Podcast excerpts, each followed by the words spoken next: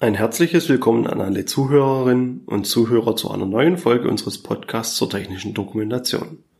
Mein Name ist Florian Schmieder und ich bin bei der GFT Akademie verantwortlich für den Bereich der technischen Dokumentation.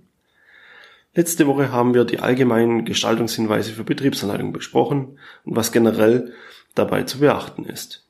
Wir sind daher nun am Ende der Reihe und beschäftigen uns heute mit eurem Wunschthema. Viele der Zuhörer möchten weitere Informationen zur DIN EN ISO 20607, die ich in den vergangenen Podcasts kurz angesprochen habe. Daher geht es heute um diese neue Norm. Wie auch in allen anderen Folgen gilt, wenn Sie die vergangenen Podcasts nicht gehört haben, empfehle ich dies nachzuholen.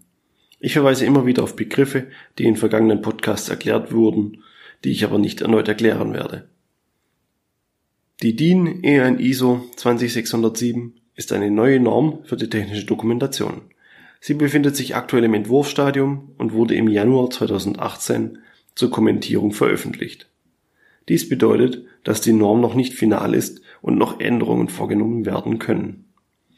Dieser Zeitraum soll allen Institutionen und Personen, die mit der DIN EN ISO 20607 in Kontakt kommen bzw. mit ihr arbeiten, die Möglichkeit geben, Kommentare zu der Norm abzugeben und diese so eventuell noch in ihrem Sinne zu ändern. Die Veröffentlichung der finalen Form wird voraussichtlich im Laufe des Jahres 2019 stattfinden. Ein genauer Termin ist noch nicht bekannt. Für Sie, liebe Zuhörer, bedeutet dies, dass die Inhalte, die wir heute besprechen, nicht in Stein gemeißelt sind und sich bis zur Veröffentlichung noch ändern können. Daher werde ich um den Veröffentlichungstermin herum diesen Podcast aktualisieren bzw. einen neuen Podcast veröffentlichen, um den korrekten Stand der DIN EN ISO 20607 darzustellen. An dieser Stelle möchte ich auch gleich erwähnen, dass die DIN EN 82079 sich aktuell in der Überarbeitung befindet und auch nächstes Jahr in der neuen Version erscheint. Somit wird 2019 ein spannendes Jahr mit zwei neuen Normen für die technische Dokumentation. Doch was ist die DIN EN ISO 20607? Die DIN EN ISO 20607 trägt den Namen Sicherheit von Maschinen, Bindestrich Betriebsanleitung, Bindestrich allgemeine Gestaltungsgrundsätze und gehört, wie der Name schon sagt, zu den Normen um das Thema Maschinensicherheit. Sie soll das Thema Betriebsanleitungen für den Maschinenbau festlegen. Warum diese Norm neben der DIN EN 82079 entworfen wurde, ist unklar. Hier scheiden sich die Geister der Fachwelt. Es ist auch kein Thema, das ich in diesem Podcast behandeln möchte. Stattdessen soll es heute um den Inhalt der DIN EN ISO 20607 gehen, im Vergleich zur DIN 82079 und wo genau die Unterschiede liegen. Wir wissen nun bereits, dass die Norm ein Teil der Normen zur Maschinensicherheit ist. Ein anderer bekannter Vertreter dieser Normenreihe ist die DIN EN ISO 12100. Nach DIN EN ISO 12100 ist das Abfassen von Benutzerinformationen ein integraler Bestandteil bei der Gestaltung der Maschine. Hier wird besonders auf die Betriebsanleitung verwiesen. Außerdem fordert die DIN EN ISO 12100-2 unter dem Punkt 6.5 eine Betriebsanleitung mit bestimmten Inhalten. Diese sollen nun in der DIN EN ISO 20607 näher definiert werden. Die DIN EN ISO 20607 merkt außerdem an, dass sie auch geeignet ist, Anleitungen zu unvollständigen Maschinen zu erstellen. Kommen wir nun direkt zu den Unterschieden zwischen der DIN EN 82079 und der DIN EN ISO 20607. Wir beginnen dabei mit den formalen Unterschieden. Hier können wir direkt mit dem Namen der Norm beginnen. Die DIN EN 82079 ist vom Namen her eine europäische Norm, ist jedoch weltweit über Gremien wie der IEC, der Internationalen Elektronischen Kommission, der ISO und der IEEE, e, dem Institute of Electrical and Electronics Engineer, dem weltweiten Berufsverband von Ingenieuren aus dem Bereich Elektrotechnik und Informationstechnik anerkannt. Die DIN EN ISO 20607 hingegen ist direkt eine ISO-Norm und daher auch direkt weltweit gültig. Beide Normen beschäftigen sich mit dem Erstellen von Anleitungen. Die DIN EN 82079 ist dabei eine Norm für das generelle Erstellen von Benutzerinformationen über alle Arten von Produkten und Systemen, einschließlich Maschinen. Sie gilt also beispielsweise für das Erstellen von Benutzerinformationen von Farben oder Lacken über Konsumgütern bis hin zu großen Maschinen und Anlagen. Ebenso beschäftigt sich die DIN EN 8279 mit den Gestaltungsprozessen, den Prozessen zur Qualitätssicherung, dem Inhalt, der Gestaltung und den Prinzipien dazu. Sprich ein sehr großes Spektrum und Themengebiet. Die DIN EN ISO 20607 hingegen beschäftigt sich nur mit Betriebsanleitungen für Maschinen und konkretisiert dabei die Anforderungen der ISO 12100. Der Schwerpunkt liegt also hauptsächlich auf dem sicherheitsrelevanten Teil der Betriebsanleitung. Ein weiterer Unterschied ist, dass die DIN EN 82079 eine sogenannte horizontale Norm ist. Sie beschäftigt sich mit allen Arten von Produkten. Die DIN EN ISO 20607 hingegen ist eine Typ B Norm. Diese Unterscheidung ist für die Konformitätsvermutung wichtig. Die Einhaltung der DIN EN 82079 gewährt eine nationale Konformitätsvermutung für bestimmte Anforderungen im Rahmen der allgemeinen Produktsicherheit. Die DIN EN ISO 20607 hingegen kann aufgrund ihres Status als Sicherheitsgrundnorm eine Konformitätsvermutung für die Umsetzung der Maschinenrichtlinie erreichen. Kommen wir nun von den formalen Unterschieden zu den interessanten inhaltlichen Unterschieden. Wie bereits erwähnt, behandelt die DIN EN 82079 auch die Anforderungen, Kompetenzen und Prinzipien rund um das Thema Erstellen von Betriebsanleitungen. Die DIN EN ISO 20607 hingegen erwähnt diese Inhalte nicht. Hier geht es sehr schnell direkt um die Inhalte und die Struktur von Betriebsanleitungen, konkret bezogen auf Maschinen. Analog zu dieser Podcast-Reihe geht es nun um die einzelnen Kapitel der Betriebsanleitung im Vergleich. Die ersten Kapitel zur Identifikation und Ausgabe der Betriebsanleitung werden in der DIN EN 82079 genauer beschrieben als in der DIN EN ISO 20607. Viele der inhaltlichen Forderungen sind gleich, jedoch aufgrund der Produktbandbreite der DIN EN 82079 ist das Thema dort ausführlicher behandelt die Anforderungen an die inhaltliche Gliederung der Anleitung wie dem Inhaltsverzeichnis werden in der DIN EN 8279 hauptsächlich in Regeln und Kriterien beschrieben. Einen ausdrücklichen Gliederungsvorschlag gibt es in der DIN EN 8279 nicht. Dazu im Gegensatz in der DIN EN ISO 20607. Sie gibt anhand eines Beispiels einen konkreten Gliederungsvorschlag für Anleitungen für Maschinen vor die großen Unterschiede dabei sind, dass beispielsweise das Kapitel Sicherheit vor der Maschinenbeschreibung und Maschinenübersicht eingeordnet ist. Auch fordert die DIN EN ISO 20607 in ihrer Übersicht ein eigenes Kapitel für die Herstellereinstellungen von Originalzubehör und Produkt- oder Kapazitätswechsel. Das Kapitel Störungsbeseitigung und Fehlersuche erhält ebenfalls ein eigenes Hauptkapitel und ist nicht mehr im Betrieb oder dem erweiterten Betrieb untergeordnet. Zu guter Letzt fordert die DIN EN ISO 20607 noch zum Schluss der Anleitung ein Kapitel zum Prüfen und Testen von Einstellungen und Sicherheitsvorkehrungen. Wenn man sich diese Unterschiede anschaut, sieht man, dass die DIN EN ISO 20607 Inhalte etwas umstrukturiert oder verschiebt. Der Schwerpunkt für die Gliederung von Anleitungen nach DIN EN 82079 liegt auf den Aufgaben der Nutzer, dem Produkt selbst dem Lebenszyklus und der Zielgruppe. Daher kann dort keine direkte Aussage wie bei der DIN EN ISO 20607 getroffen werden.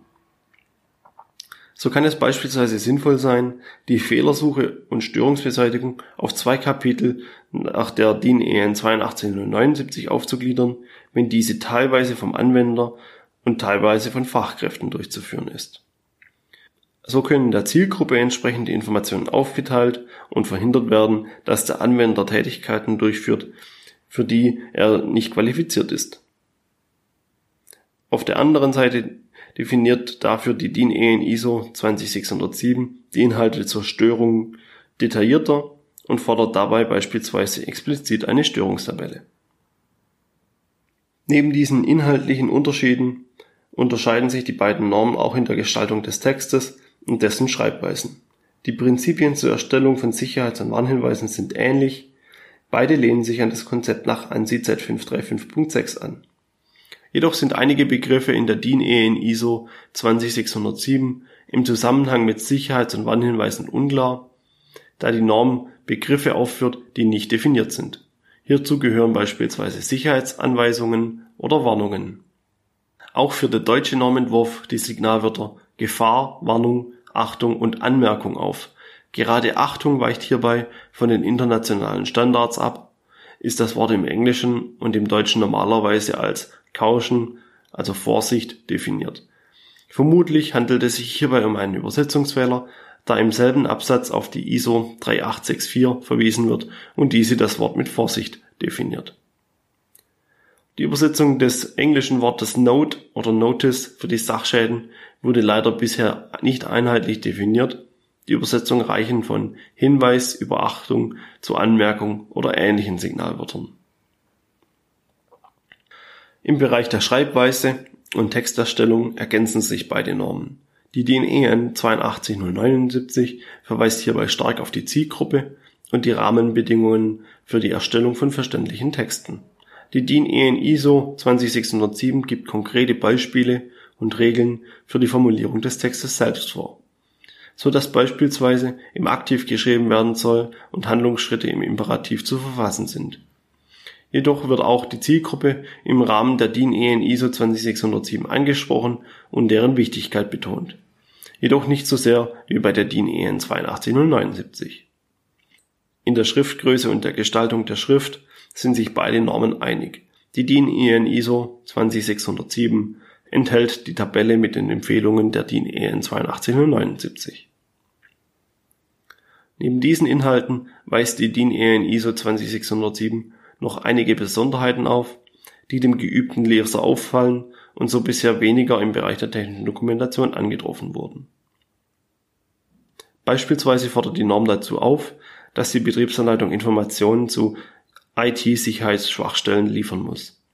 Damit bezeichnet die Norm Schwachstellen, die durch vorsätzlichen Missbrauch oder kriminelle Handlungen ausgenutzt werden können und dazu dienen, die Maschinensicherheit zu beeinträchtigen im Speziellen geht es dabei um IT-Sicherheitsangriffe von außen. Was sich hier so kompliziert anhört, ist in unserer heutigen Welt leider möglich und sollte ganz klar von Maschinenherstellern bedacht werden.